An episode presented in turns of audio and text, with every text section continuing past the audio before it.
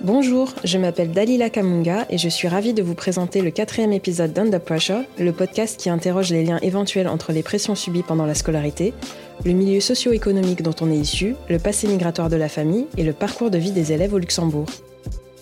Début d'année 2022 a été présentée par le LISER et le CEFIS une étude intitulée Le racisme et les discriminations ethno-raciales au Luxembourg. Cette étude a été réalisée à l'initiative de la Chambre des députés afin d'aider le gouvernement à développer une lutte cohérente contre le racisme et les discriminations dans le pays. Dans cette étude, trois grands groupes subissant des discriminations sont ressortis.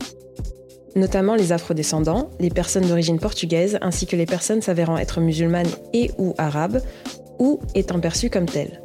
Ainsi, bien que n'étant pas de confession musulmane ni même d'origine arabe, je m'interroge sur le vécu des personnes musulmanes ainsi qu'aux clichés auxquels elles peuvent faire face au Luxembourg. À cette fin, je me suis donc entretenue avec un représentant de l'Observatoire de l'islamophobie au Luxembourg, le docteur Lassen Abari, afin d'en savoir plus sur le sujet. Est-ce que vous pouvez vous, présenter et vous situer un peu par rapport à la thématique euh, euh, du podcast qui est être musulman au Luxembourg? Lassen Abari, je suis euh, bah, déjà musulman d'origine marocaine, je suis français, d'origine marocaine. Euh, professionnellement parlant, par rapport à mon cursus, euh, donc je suis docteur en, psychologie, psychologue, psychothérapeute. Euh, donc par rapport à mes recherches en psychologie, donc j'ai évolué au sein du laboratoire parisien de psychologie sociale. Et donc j'ai toujours travaillé sur la discrimination, donc notamment son expression en milieu professionnel. Euh, donc c'était surtout de la psychologie sociale du travail, afin d'expliquer les processus euh, psychosociaux qui euh, sous-tendaient, qui donnaient naissance notamment au comportement discriminatoire en organisation. Donc pour ça, donc j'ai fait un travail, ma mes recherches étaient exclusivement basées sur notamment les croyances, diverses croyances, telles que la croyance même juste, des orientations psychologiques comme l'orientation à la dominance sociale, qui est un idéal en fait vis-à-vis de la société qui soit égalitaire ou non. Donc on a deux extrêmes. Des normes en milieu professionnel comme la norme d'allégeance qui peut justement être euh, euh, cette soumission en fait à l'autorité de manière aveugle peut justement aussi donner naissance à des comportements discriminatoires et aussi voilà aussi la, la, propension des individus à avoir des comportements discriminatoires en fonction des situations. Vous pouvez présenter euh, l'Observatoire de l'islamophobie euh, au Luxembourg, vu que vous en êtes euh, un des représentants du coup. Donc l'Observatoire, c'est c'est donc vraiment, euh, un besoin, c'est qu'il a, initié la création de l'observatoire. Il a été créé en 2018, euh, suite à notamment à l'apparition de cas d'islamophobie ou la déclaration de cas d'islamophobie auprès des institutions des représentants musulmans, notamment la Shoah. Et donc, euh, bah, il n'y avait pas de réel organisme euh, qui prenait en, charge justement ces, ces, euh, cas d'islamophobie. Et donc, a créé justement pour pouvoir euh, répondre aux besoins des, des, des, individus de confession musulmane au, au, Luxembourg pour pouvoir justement gérer et accompagner ces, ces, ces, ces gens-là. Et euh, étant donné que donc bah, on avait euh, on avait des, des cas des cas des cas concrets sur le terrain, d'accord, mais on n'avait pas de chiffres. Donc c'est pour ça qu'on a commencé à initier notamment des rapports, des enquêtes pour pouvoir faire déjà un premier état des lieux euh, en 2018 par rapport à la perception et le véhicule de l'islamophobie chez les adultes du confusion musulmane au Luxembourg et aussi chez les frontaliers. Et donc on a on a on a eu euh, de, de, premiers résultats et puis on a on a perduré, on a perpétué justement de cette continuité pour avoir une continuité dans nos chiffres et nos analyses. Donc on a eu un autre rapport en 2019 et un autre rapport euh, qui est sorti en 2022 qui en fait euh, étudier des années 2020 et 2021. En parallèle aussi, voilà, on prend, on, prend en charge les signalements de cas d'islamophobie par les individus. Donc, euh, on fait surtout du conseil, de la prévention, de l'accompagnement. Euh, voilà, c'est surtout ça, mais euh, on ne met pas en place de manœuvres, de, vraiment de, choses, de, par exemple, de, de, poursuites juridiques ou autres. Oriente les individus vers ça, on leur, on leur donne des conseils, on mais euh, voilà, on, c'est surtout du conseil de l'accompagnement. on, on mène pas d'action vraiment euh, contre l'islamophobie. Voilà, nous, nous vraiment se consacre euh, à la production de, connaissances et puis on aimerait aussi voilà travailler plus sur la prévention et la formation notamment Mais bon, pour l'instant, c'est pas d'actualité, mais c'est un de nos objectifs. Ok, super. Et du coup, quels, quels sont les constats qui sont attirés du coup des, des recherches qui ont été faites euh? ben, ben récemment, donc dans, notre dernier rapport, euh, on a pu observer que près de 26% des individus euh, avaient déclaré être victimes d'islamophobie, contre 17%, presque 17% en 2021. Et donc, par contre, 30% par contre des, des, participants ont déclaré avoir observé l'islamophobie, avoir été témoins d'islamophobie et 19% à peu près en 2021. Euh, voilà, et on voit donc une certaine baisse, une baisse de 9% entre 2020 et 2021.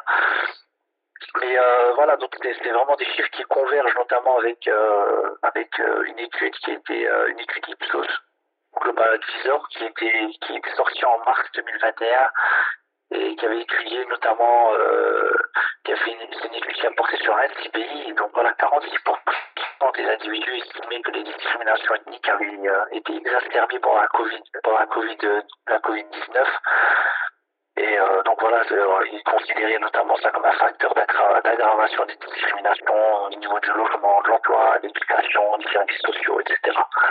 Donc euh, c'est une espèce de c'était une espèce de, de, de, tendance mondiale, on va dire. Et aussi, on a pu observer que certaines personnes qui étaient susceptibles d'être discriminées pour d'autres critères, comme l'origine ethnique, euh, la vulnérabilité euh, économique, comme les jeunes, les seniors, euh, voilà, ils, recouvraient des taux d'islamophobie perçus supérieurs à la moyenne du reste de nos participants. Et notamment les femmes ont aussi déclaré qu'elles étaient plus davantage victimes que les hommes. Et donc aussi, ce qu'on pouvait aussi qu'on pouvait aussi remarquer, donc c'était une personne sur cinq en 2020 et une personne sur trois euh, en 2021 qui ont été témoins. Euh, une personne d'islamophobie 20 a subi une agression physique. Une sur 10 en 2020 a été victime de, de de, de, de, a été menacée, voilà, et, oui, une personne sur quatre en 2021 a été menacée. Mais par contre, voilà, on voit quand même que cette personne sur 10 s'estime quand même bien intégrée au Grand-Duché du Luxembourg. Mhm. Et c'est-à-dire, qu'est-ce que ça veut dire être bien intégré, du coup euh? Que la communauté musulmane est quand même bien intégrée au, Grand-Duché du Luxembourg et qui y, pense être moins discriminée que dans les, dans les autres dans les, dans les pays frontaliers. D'accord. Et euh, du coup, est-ce que vous pouvez euh, définir ce qu'est euh, l'islamophobie? Bah, L'islamophobie, nous, nous, on reprend notamment la, la définition du, du, CCIE, anciennement CCIF, la collectif contre l'islamophobie en Europe, euh, donc on définit nous, pour nous l'islamophobie comme euh, l'ensemble des actes de discrimination ou de violence contre des institutions ou des individus en raison de leur appartenance réelle ou, supposée à l'islam. Voilà. Donc on va trouver des définitions dans le même sens beaucoup plus étayées, mais bon celle-là, on l'aime bien parce qu'elle est, elle est assez concise, précise et, et claire. Comment est-ce que l'islamophobie se présente euh, au Luxembourg?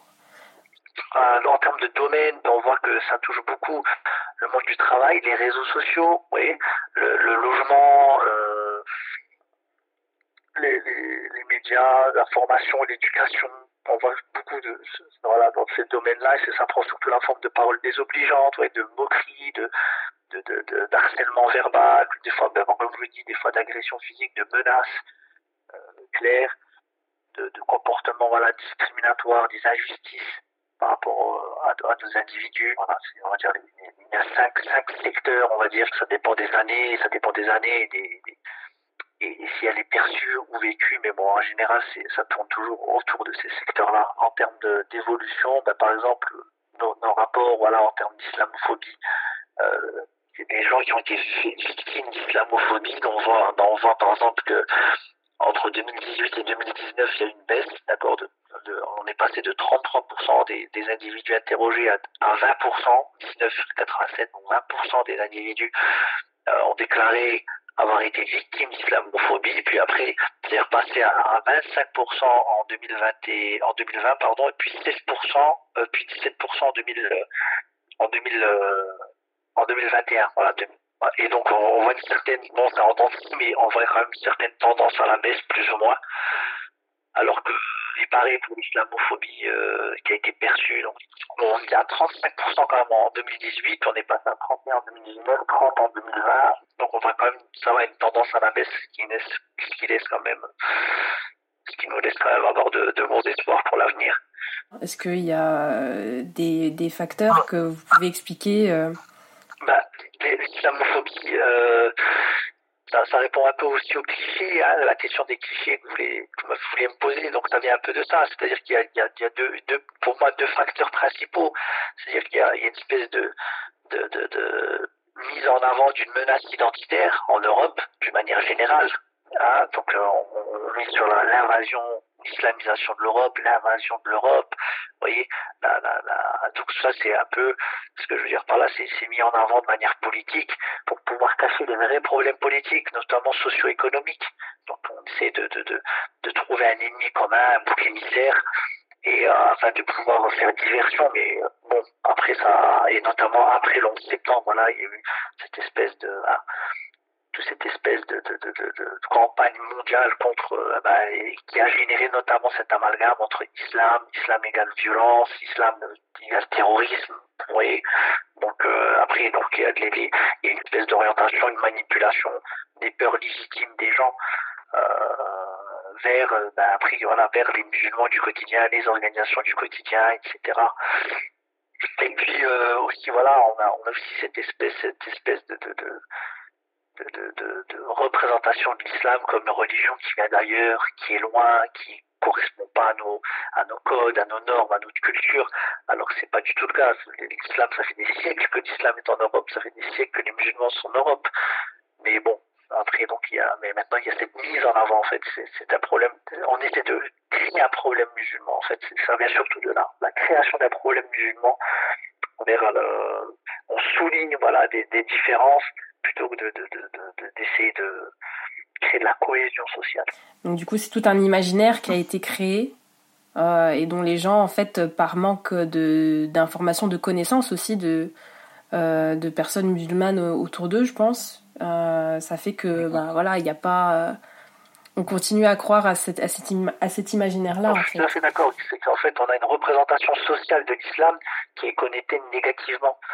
C'est ça, voilà. Et donc, il y a, des, il y a des, des, des, groupes identitaires ou des appareils, des fois des appareils idéologiques d'État, clairement, qui alimentent cet amalgame, cette crainte et cette, cette étrangeté de, de, de concernant l'islam. C'est de représentation. Et puis, euh, une autre chose que je voulais euh, un peu voir avec vous, c'est. Euh, bah, du coup, voilà, on, a, on est en plein dedans, c'est-à-dire que les, le groupe, on va dire, de personnes de confession musulmane est vu comme étant un monolithe. donc, donc c'est un, préjugé. Et alors qu'il y a une diversité en fait de, de personnes de confession musulmane. Ben, en fait, voilà, oui, c'est qu'on on essaie de, comme vous avez dit, de créer de, de, de, espèce de créer de, de, espèce de groupe homogène des musulmans, alors qu'il y a, y, a, y a, comme vous dites, ça dépend. De, on peut pas définir une identité à une appartenance religieuse.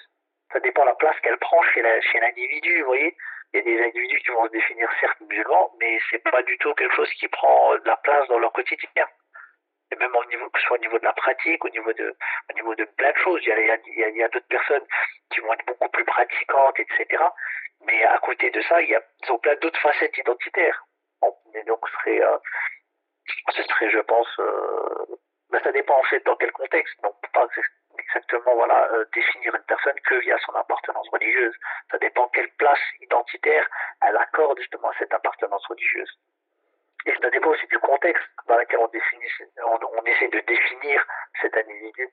C'est-à-dire que bah, dans un contexte professionnel, ça, peut mon collègue, c'est un comptable ou je ne sais quoi, etc. Avant, et avant d'être musulman, oui, euh, dans la société, on est citoyens, etc. Euh, oui, ah, on doit considérer les comme des citoyens avant de les considérer comme des, euh, euh, des musulmans, des afrodescendants, des ci, des ça. Ça dépend vraiment du, du contexte aussi dans lequel on doit définir l'individu. Euh, et donc oui, voilà, c'est aussi important, je pense, de, de, de, faire la part des choses en termes de au niveau des facettes identitaires.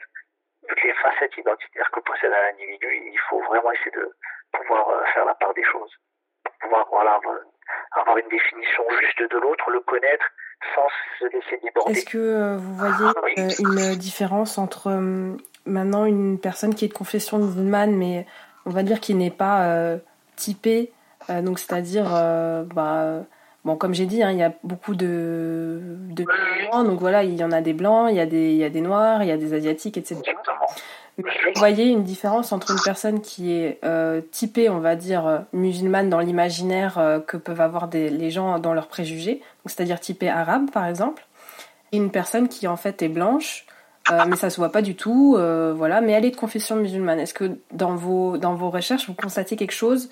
Est-ce qu'il y a une différence dans les, par exemple, ce qui est discrimination euh, perçue ou vécue. Oui, bah, bah, par exemple, on va voir que, euh, par exemple, oui, euh, notamment ce qu'on avait trouvé chez, chez notamment les afro-descendants et les personnes définies comme noires et arabes, oui, on retrouvait des chiffres plus importants en fait en termes d'islamophobie. des fois aussi asiatiques, mais oui, c'était surtout oui, noirs, arabes, oui, asiatique, exactement. On trouve, on trouve des, des, des, scores plus élevés d'islamophobie, se déclarent plus être victimes d'islamophobie euh, et, et, perçoivent plus d'islamophobie également.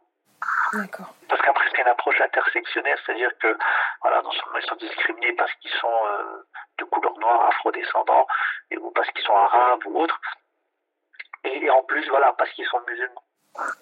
Et du coup, euh, qu'est-ce que qu'est-ce que vous préconisez un peu pour contrer l'islamophobie au Luxembourg bah déjà, déjà, il faut, il faut, euh, bon, déjà, le Luxembourg s'ancre dans une euh, politique multiculturelle, ce qui est très bien.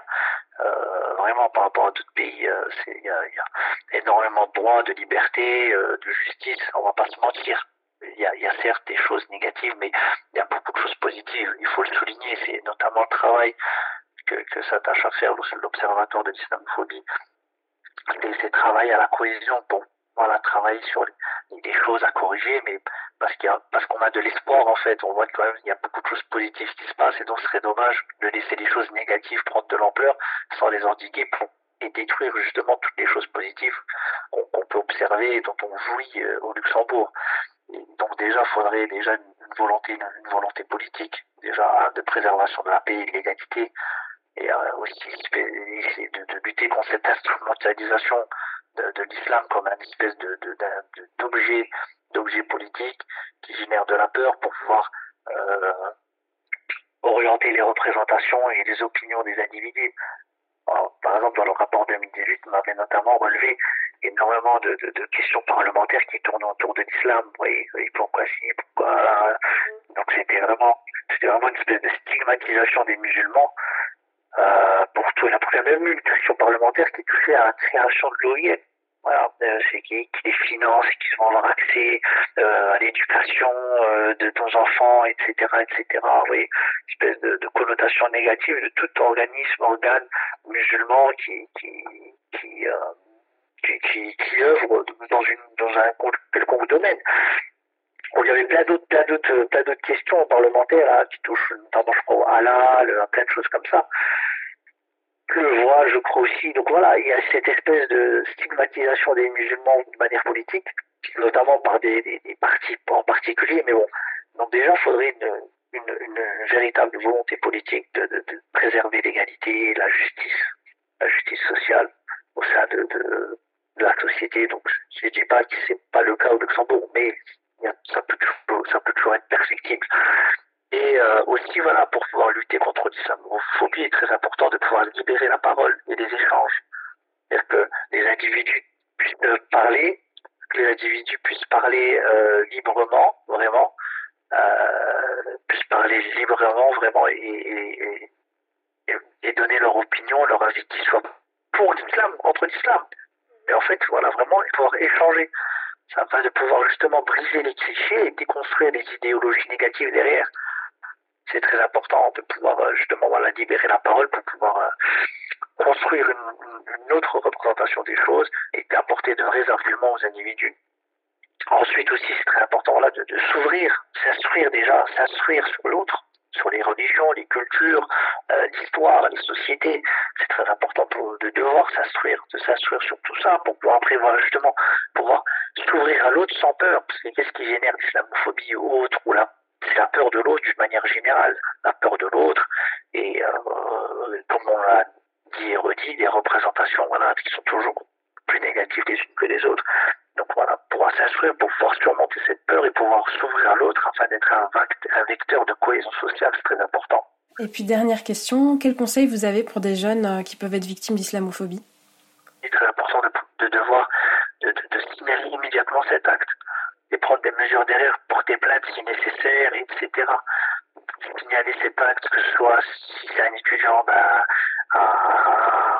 à, son, à son établissement scolaire, euh, à ses parents s'il a besoin de soutien de la part de ses parents, euh, porter plainte euh, par, par sa hiérarchie par sa hiérarchie, etc. De, en tout cas signaler si, si une personne voilà, et puis, comme je vous dis, aller, aller au, bout des, au bout des procédures, nécessaire, ne pas avoir peur, parce que voilà, le fait de, de, mettre en place ces procédures, et ces mesures permettent donc après de, briser le sentiment d'impunité légitimité qu'on trouve chez les islamophobes. Parce que le fait de dire, voilà, qui ne dit mot consent, donc le fait de ne pas agir derrière un un, acte islamophobe, c'est un peu le cautionner. Donc euh, c'est très important de devoir agir, prendre des mesures afin de pouvoir euh, repousser, repousser tout ça. Par exemple, lorsqu'on voit des, commentaires négatifs sur, euh, sur Internet, dès qu'on dit aux gens qu'on va signaler ça à l'OUL, etc., ils suppriment tout de suite leurs commentaires. Il faut se rappeler aussi maintenant qu'à partir depuis le 7 avril 2023, ben, les auteurs de crimes et délits qui ont été commis avec attention discriminatoire, ben, ils, sont, ils verront leur peine doublée.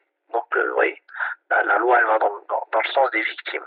Tout va dans le sens des victimes. Il faut, faut pas, faut pas attendre qu'on donne nos droits, faut les prendre à un moment. Ça permet d'éviter l'apparition d'éventuelles séquelles chez les victimes voilà, le, fait de, de, de, un acte et de de rien faire pour le corriger, d'alimenter cette espèce de sentiment d'injustice, euh, ça peut avoir aussi de grosses des conséquences sociales.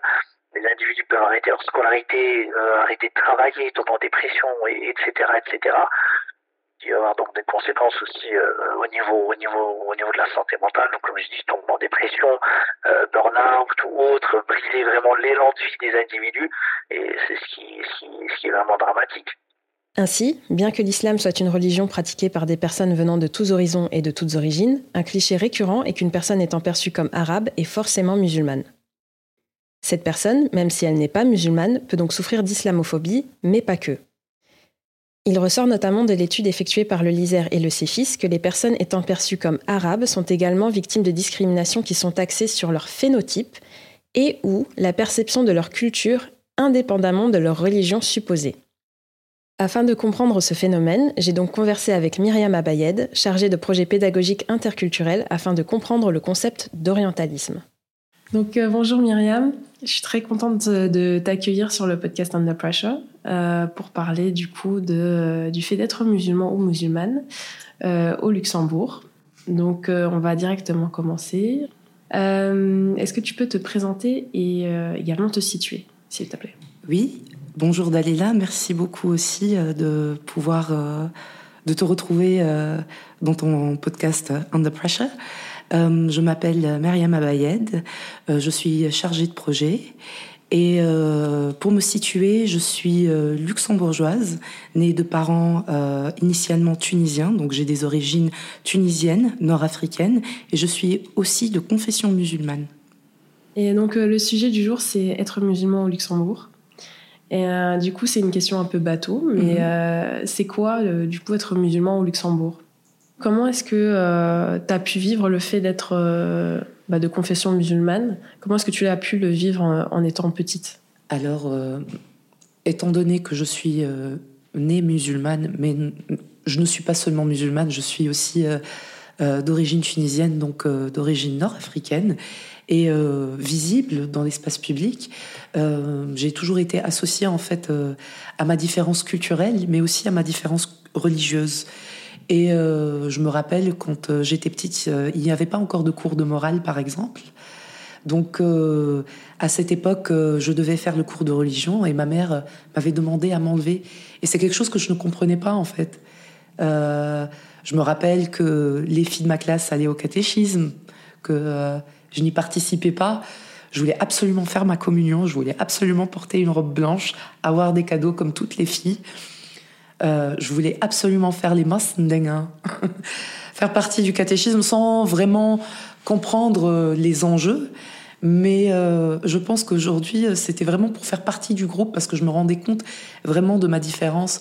J'ai d'ailleurs une photo quand j'étais petite où, on se où je suis entourée de personnes blondes. Je suis la, seule petite fille bronzée euh, à la chevelure frisée en fait. Donc euh, oui, j'ai toujours perçu cette différence depuis que je suis, je suis très petite.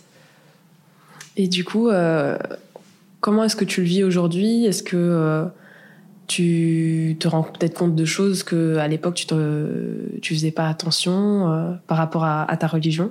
Oui, je me rends compte de pas mal de choses. D'ailleurs, rétrospectivement, quand je pense un petit peu à mon enfance, à ma scolarité, euh, à la construction de mon identité. Hein. Euh, je suis aujourd'hui euh, pas seulement convaincue, je me rends compte qu'effectivement, j'ai vécu des violences structurelles et de la discrimination en fait. Sauf que je n'avais pas de mots pour mettre dessus, que personne n'en parlait. Et quand on en parlait, c'était de l'ordre du tabou, du secret. Il fallait surtout pas en discuter. Mais, euh, et ça a créé une espèce de dichotomie entre, par exemple, ce que je perçois, ce que je ressens, euh, ce que mon corps me dit aussi, et ce que la société me dit en fait. Et euh, entre la réalité aussi, parce que dans le discours de ce qui se raconte sur les musulmans, moi, quand je regarde dans mon entourage, dans ma famille, dans, chez mes amis, dans les personnes, chez les personnes musulmanes que je côtoie, je perçois absolument tout le contraire il y a vraiment un écart très très grand c'est euh, entre euh, ce qu'on raconte sur les musulmans et sur ce qu'ils sont vraiment. Et j'invite tout le monde à aller à la rencontre de musulmans, euh, à la rencontre de personnes qui pratiquent cette religion, qui la cultivent avec amour. Et ils vont se rendre compte que ils vont se mettre à rigoler parce que ça ressemble, euh, c'est tout sauf euh, ce qui est raconté, euh, par exemple, dans les médias. et est-ce que tu pourrais nous, tu as parlé de, préjugés et de, stéréotypes. Est-ce que tu pourrais définir ces deux notions pour nous? Donc, pour définir ce qu'est un stéréotype, un stéréotype, c'est lorsque le cerveau n'a pas suffisamment de temps, en fait, parce qu'il doit traiter énormément d'informations. Donc, il va créer une image mentale qui va résumer, en fait, une idée générale ou, euh, par exemple, euh, une culture, un pays, euh, mais ça ne veut pas dire qu'elle correspond à la vérité. Donc, on va prendre un exemple. Les Belges mangent tous des frites. Voilà, on va associer quelque chose qui est de l'ordre du réel, c'est-à-dire il y a une fierté nationale à aimer les frites en Belgique, sauf que ça ne définit pas un Belge, d'accord? Donc c'est une idée mentale. Euh, un préjugé, c'est lorsque euh, justement ce stéréotype devient chargé négativement, connoté négativement, qu'on va y attribuer des caractéristiques négatives et donc en faire un jugement de valeur.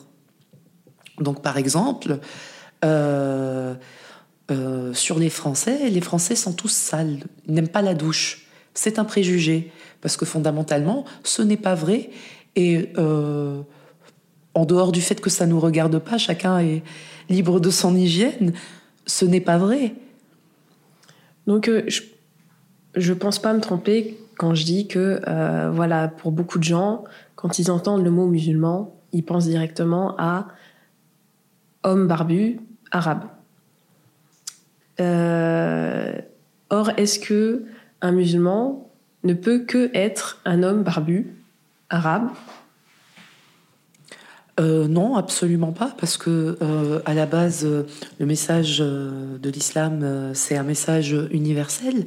Donc, à travers l'histoire, à travers l'histoire, il y a beaucoup de peuples, de cultures qui ont soit embrassé l'islam, soit qui ont été confrontés à travers des conquêtes, des guerres, etc. parfois beaucoup par le commerce. Et donc la religion musulmane est présente dans plusieurs pays, arabes et non arabes. Il y a des musulmans asiatiques, il y a des musulmans européens, il y a des musulmans américains, il y a des musulmans africains, il y a des musulmans noirs, il y a des musulmans arabes.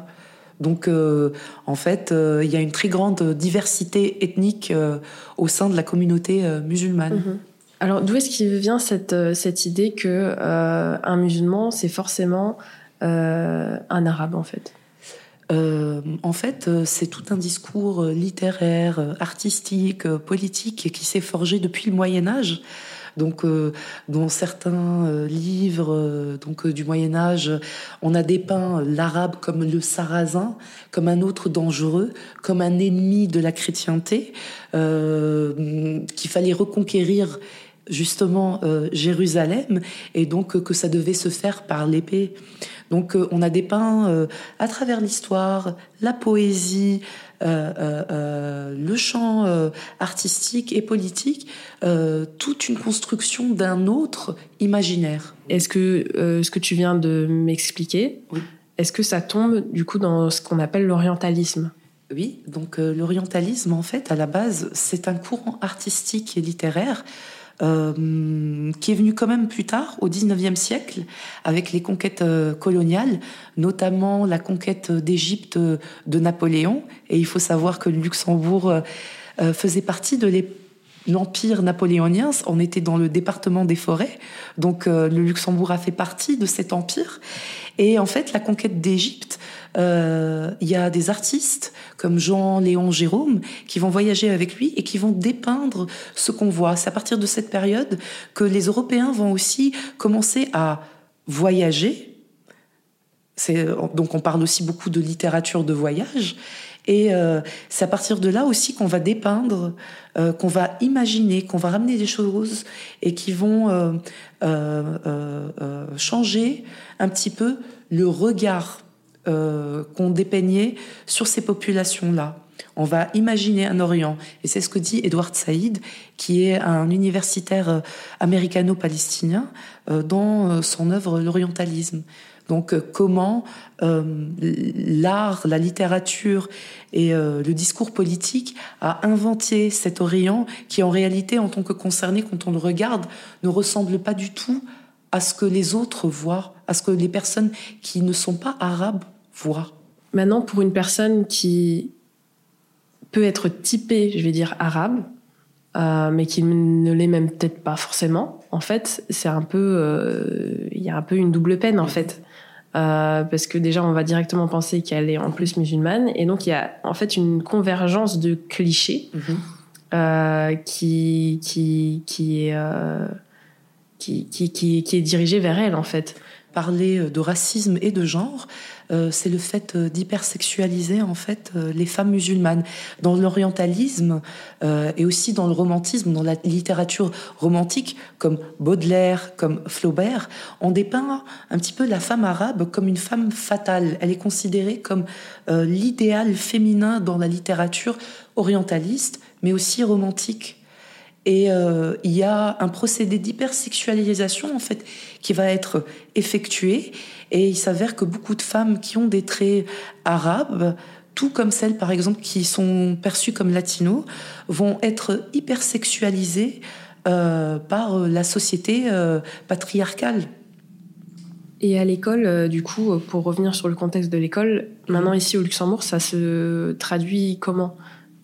Je sais pas si tu as des, est-ce que tu as des exemples concrets de euh, comment, euh, bah, du coup, de l'islamophobie et ou de l'arabophobie en fait peuvent euh, créer une sorte de pression maintenant pour pour un jeune scolarisé ici?